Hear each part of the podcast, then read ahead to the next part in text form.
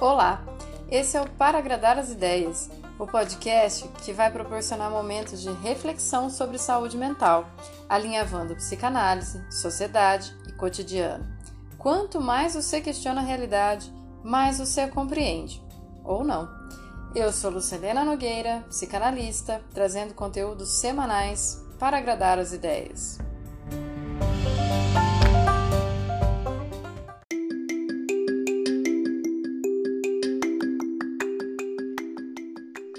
Mães não são todas iguais. Que sorte!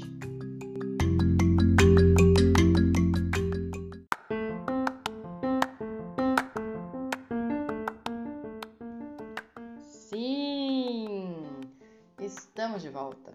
Eu, as vozes da minha cabeça, minha pilha de livros, minha lista de filmes e você com seu par de orelhinhas sempre dispostos a ouvir essa encruzilhada de pensamento que eu juro que serve para agradar algumas ideias. Vamos lá? Antes de mais nada, muito obrigada por voltar comigo. Desde setembro do ano passado eu precisei dar uma pausa e fui meio que perdendo a mão. O tempo sempre vai escorrendo mais rápido do que a gente gostaria. E para estar tá aqui de volta, eu tive que fazer algumas escolhas, né? Tudo sim implica em alguns nãos. Hum, não quero que cheire chantagem emocional, mas é só para respeitar o esforço de estar aqui de novo. Não sei se semanalmente, não prometo nada, mas estou tentando. E foi essa pegada, né? Culpa, medo. Durante esse silêncio, eu fiquei bastante pensando. Tanta gente fazendo podcast tão mais legal que o meu, mais rico, com gente tão mais importante, tão mais intelectualizada, mais divertida, mais incrível. Então por que, que eu que tinha que continuar se isso me leva tempo, se isso, sei lá, não, não tem grandes mídias, não tem. né? É só porque eu queria. E essa reflexão é bem importante, principalmente quando eu decido voltar às voltas com o Dia das Mães. Era um pouco do meu cansaço falando, da minha insegurança, da minha autoexigência e do meu medo do compromisso ficar maior do que o prazer. Afinal, não é assim que as relações brocham? Por sorte, eu sempre coloquei esse encontro aqui como um para convidar para mais pertinho, sem a menor obrigação de ser profissional, competitiva e essas parafernadas todas do mundo capitalista, né? Então, começou o ano, tipo agora em abril, né? Porque as coisas estão sempre meio desconjunturadas ultimamente. Várias coisas pessoais rolaram, umas bem duras, tipo meu joelho, e outras bem legais. Só que agora eu consegui responder para mim mesmo. Por que eu? Daí a pergunta que vem junto é por que não eu? Eu não venho aqui sozinha.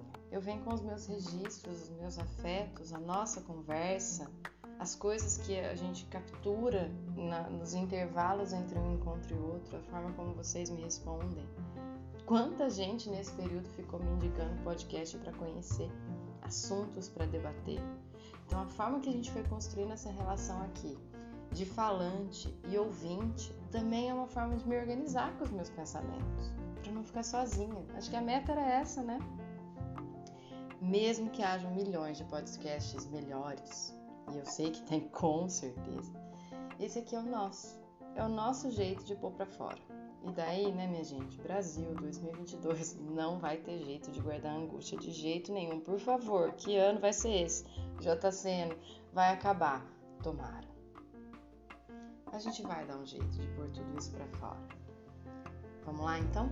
Começando a matar saudades? Nas temporadas anteriores, a gente já trabalhou um pouco do significante mãe e tudo que ele representa socialmente, né?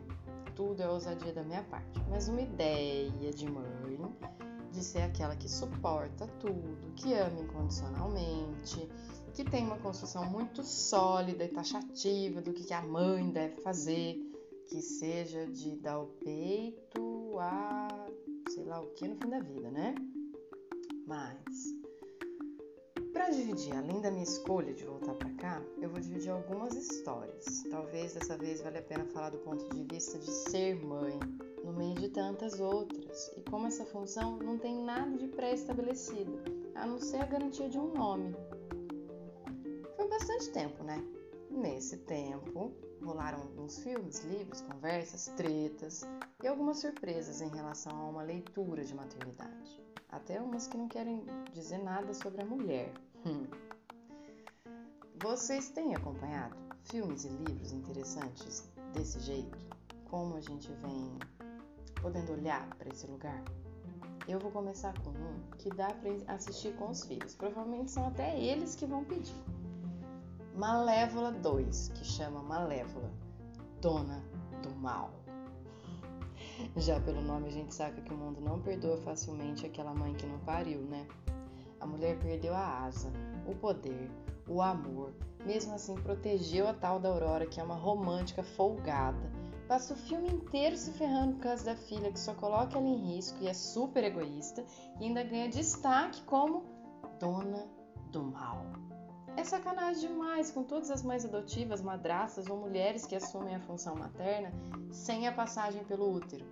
Eu juro, eu vi esse filme e fiquei puta com a Aurora, sem perdão. Eu acho que para não cometer o erro de, sei lá, o erro nada, né? O perigo de influenciar vocês, vão lá, assista esse filme com essa lente aí, pra, pensando é, no quanto que a Aurora, com essa pecha de boazinha, sempre vestida de roupinha clara, voz doce, carinha de anjo, vai ferrando a mãe dela o filme inteiro. Ela é mimada pra caramba. Minha filha, no fim desse filme, ela tentou me acalmar, falando: Calma, mãe, é só um filme. Porque eu, fiquei, eu fico puta e comento, né? Quem diz que minha boca vai ficar só pra engolir? Ela também fala. E daí eu fiquei putaça. Minha filha falou assim: Calma, mãe, é só um filme. E beleza, né? Mas para quem estuda cultura e ainda tem esse crivo da psicanálise, a gente sabe que nunca é só um filme, é mais um discurso. E um discurso que às vezes atravessa a gente sem a gente perceber. Caminhando ainda pelos filmes de boa de assistir, tem um outro que não é nenhuma obra de arte, mas ativa algumas reflexões aqui sobre as mães solo. Solo de verdade, tá? Sem família, nenhum outro suporte que não seja ela mesma. Essas mulheres não podem morrer. Lembra do Central do Brasil? A mãe morreu e sobrou para uma completa desconhecida buscar a história daquela criança. O filme que eu vou falar agora chama Meu Porto Seguro. Na história, a mãe sabe que vai morrer e precisa preparar o filho bem pequeno para sua ausência. E precisa fazer isso encontrando um adulto que se responsabilize por ele, que não possa escapar, seja pelo amor ou pela lei. Durante o filme a gente vai entendendo o quanto que aquela mulher se privou de N coisas para garantir a tutela dessa criança. Se embolou criando histórias possíveis para não deixar um buraco enorme na vida do filho. O engraçado é que no filme A Vida é Bela, o pai faz isso e todo mundo acha ele lindo. Mas nesse, a gente é capturado por um sentimento em certo pedaço do filme, assim, que a gente prefere olhar para aquela mãe como uma mulher mentirosa, traidora, falsa e no sentido oposto do que ela talvez estivesse tentando fazer, que era proteger, apesar de estar muito vulnerável e muito insegura. Ela não podia morrer. E esse é o destino de todo mundo, é muito cruel. Tá aí o pedaço do machismo estrutural que não escapa de nenhuma conversa nossa. Para vocês terem uma ideia, no começo do ano fui convidar um professor para um evento e quando ele recusou a data porque ele tinha que cuidar do filho e isso era inegociável, eu fiquei em choque. Eu fiquei em choque porque eu nunca tinha visto um homem, um pai tão seguro do seu compromisso familiar antes, sabe assim? Não é desmarca e deixa minha mulher se ver com isso, minha mãe, meu filho se ver com isso. Não, eu não posso, eu já me comprometi com ele. Não é sempre a, a mãe que falta do trabalho para levar no médico, no dentista, na reunião da escola. Sempre a mãe que se desdobra mais. E antes, antes, porque eu já não tô mais com saco para isso, que alguém vem aqui dizer: "Ah, mas tem pai que faz". OK, que tenha pai que faz, gente, é exatamente por isso que a gente está avisando que isso é necessário. Mas eu vou lembrar vocês que no Brasil tem 5,5 milhões de crianças que não têm nem o nome do pai na certidão de nascimento. Então, sim, eu estou dialogando com uma realidade onde a paternidade com responsabilidade afetiva é sim um privilégio. Tá escutando? Post. Estoura essa bolha aí antes de você vir chamar de mimimi. É cansativo pra caramba ser a única pessoa que dá suporte para uma criança e ainda ter que lidar com o resto da sociedade dizendo para ela que a culpa é dela, que ela tem que dar conta porque ela é mãe. A mulher já tá sobrecarregada. Ela já é mãe de uma criança, ela é a única responsável. E a gente ainda vai lançar esse olhar. Ai, não combina mais com 2022, galera, acelera. Aliás, por falar em culpa, vamos para duas obras agora, obras mesmo, de sucesso. Primeiro, A Filha Perdida, que é um livro da Helena Ferrante que virou filme, e logo juntinho Mães Paralelas do Almodóvar. Bom, nesses dois filmes, gente, eles são bem diferentes, mas nos dois filmes a gente vai ver um pouco um roteiro fora do padrão dessa exigência sobre a maternidade. Talvez uma maternidade mais real ou mais conflituosa como ela de verdade é. Nem sempre é sacrifício, às vezes pode parecer é, que uma, as, quando uma mulher não escolhe o sacrifício, o desejo dela aparece, um desejo de mulher. E esse desejo nunca vem sem cobrança, dúvida, confusão, por causa do nosso laço social, que constitui esse significante muito resguardado na obrigação dessa mulher, que não tem que aparecer, que não tem que desejar. O máximo que ela vai desejar é escolher a roupa do filhinho para ser bonito na sociedade. De resto, ela não pode questionar esse papel. Como as mulheres que pariram, mas não assumiram a maternidade no lugar de ideal, são vistas, acolhidas, compreendidas por nós na filha perdida, ao mesmo tempo que rola uma curiosidade, uma certa inveja desse desprendimento, também vai rolar um recalque e uma vingança simbólica de que não é de graça abrir mão da maternidade e se escolher depois de ter colocado uma criança no mundo. Já no Almodóvar, o enlace se faz entre um passado histórico que precisa ser ressignificado para a comunidade da personagem central, muito bonito, muito valioso, e os conflitos que a vida atual dessa personagem põe diante dos nossos olhos com maternidades completamente diferentes, seja por conta da geração, da maturidade, a disponibilidade, outros conflitos maternos não resolvidos anteriores e que precisam de lugar para poder ganhar um solo e criar uma forma de viver dentro daquilo que é possível. E como isso aqui é só um oizinho, né? Porque tudo vai rolar durante a temporada, a gente vai voltar várias vezes nesse lugar, vou contar aqui as minhas peripécias. Eu vou encerrar esse papo de filme dividindo a minha experiência, né? Eu queria ter ido ver Medida Provisória, ainda não fui. Mas por que, eu não fui? Porque a minha companhia só tem 9 anos, então a gente foi parar no Os Segredos de Dumbledore que é extremamente político, é sobre a sedução da massa, sobre fake news, a máscara que se veste de bem pelo poder. É muito legal, apesar da minha filha falar, mãe, não leia como um filme político. Ok, coitada da minha filha. Antes do filme começar, rolou aquelas, aquelas esquetezinhas, aquela coisinha pra gente ficar esperando em silêncio no cinema, né? Naquele quiz que rolou para saber qual filme você deve, deveria levar sua mãe para assistir no Dia das Mães, de acordo com as respostas que eu dei, o resultado foi: Sua mãe está cansada há mais de um século. Pouco importa o filme sugerido, né? Essa verdade estampada na minha cara com aquele grave do cinema tá ecoando aqui até agora. Mãe cansada não quer ficar indo no cinema. Mãe cansada quer a louça limpa, o quarto arrumado, filho sem grande dificuldade na escola e dormir pelo menos 8 horas por dia durante uma semana inteira. A gente quer, tá vendo? O básico. E a gente só tá pedindo o básico porque sabe que de resto é quase impossível quando a gente é sozinha para fazer tudo. Então é disso que se trata. Nós, mães, não somos todas iguais, se perdoem. Mesmo que pareça existir milhões de cláusulas impostas pra gente, a gente precisa se dar a liberdade de criar dentro da nossa maternidade aquilo que é verdadeiro a minha filha, coitadinha, nunca vai passar um filme sem ter uma leitura crítica. Coitado dela e dos amigos dela, porque ela também vai acabar reproduzindo esse discurso. Ou se livrando dele na adolescência, assim espero. Eu sei, por exemplo, que as mães de bebê que estão me ouvindo aqui agora vão pensar: filme? Cinema? Duas horas só para mim? Quando? Outras, mesmo com os filhos já crescidos, vão continuar não podendo, porque elas estão trabalhando, muitas nos cuidados dos filhos dos outros. Tem algumas que ainda nem são mães, além do coração e da cabeça, estão esperando, planejando, adotando crianças, aguardando o momento de viver essas aventuras, tanto as previstas como aquelas que ninguém conta, quase que para não fazer elas desistirem, né? A grande questão é que toda maternidade, toda, já é solitária por si só. Não vai ter quem substitua uma mãe que cumpra bem a sua função materna. Ninguém vai substituir se essa mãe for realmente boa. Por isso, essas mães, até quando a mãe é ruim, né? É, a gente não dá, se a mãe é ruim, a gente não vai dar espaço para outra pessoa querer machucar a gente no mesmo lugar. É, não tem quem substitua a mãe. Por isso, essas mães não podem ser colocadas como todas iguais, como guerreiras, como aquelas que suportam tudo, como a Maria, mãe de Jesus.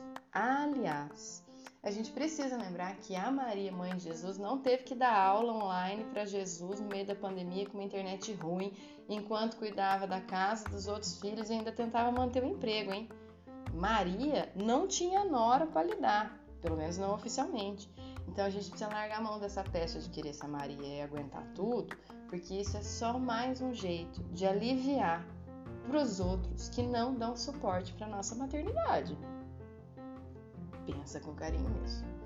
Uma mãe, uma de cada vez, precisa ser vista, ouvida, amparada, apoiada, compreendida e às vezes até ensinada para se assegurar de uma função que não se repete nem de um filho para outro. Assim, é extremamente importante que a sociedade reconheça que para uma maternidade bem, essa mulher precisa estar cercada de recursos emocionais, financeiros e estáveis para passar por isso, para não desaparecer dentro da função, para não acreditar que só serve para isso, para não aceitar que os outros façam menos a sua parte, porque ela, como mãe que é mãe, vai dar conta. Pai precisa ser pai, avós precisam ser avós, escolas, trabalho, culturas, amigos, relações toda vez que a gente divide a responsabilidade, a gente está diminuindo o peso que cai sobre um ombro só. Ai, falei. E vamos assim. Se você quer dar um bom dia das mães, reconheça as limitações das gerações anteriores. Encontre as suas forças para construir novos suportes e pare de se isentar nos jargões que não apaziguam coisa nenhuma, hein? Mãe é mãe, é a sua e talvez não seja todas, e daí já não funciona. Do mesmo jeito que nunca vai ser só um filho, só um filme, mãe também não vai ser tudo igual. Prontinho. Eu deixo vocês aqui com um abraço especial para todas as mães que tiveram que lidar com as crianças no meio da pandemia, que agora está tentando se reorganizar a vida de novo, principalmente das mães de crianças pequenininhas que agora que começam a criar coragem de socializar os seus bebês no mundo. Coragem e muita boca para falar o que vocês precisam, tá?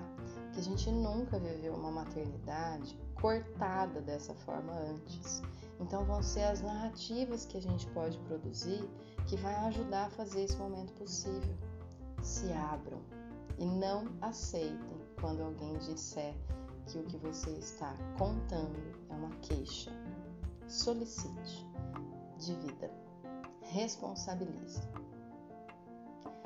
Fica aqui meu Dia das Mães feliz para quem conseguir, né? Até semana que vem e não esquece, para eu voltar aqui, eu decidi abrir espaço na minha vida para dedicar esse podcast que sempre foi e sempre será amador. Então me desculpem as falhas. A minha parte, eu quero um biscoito. então pode seguir, ou chocolate.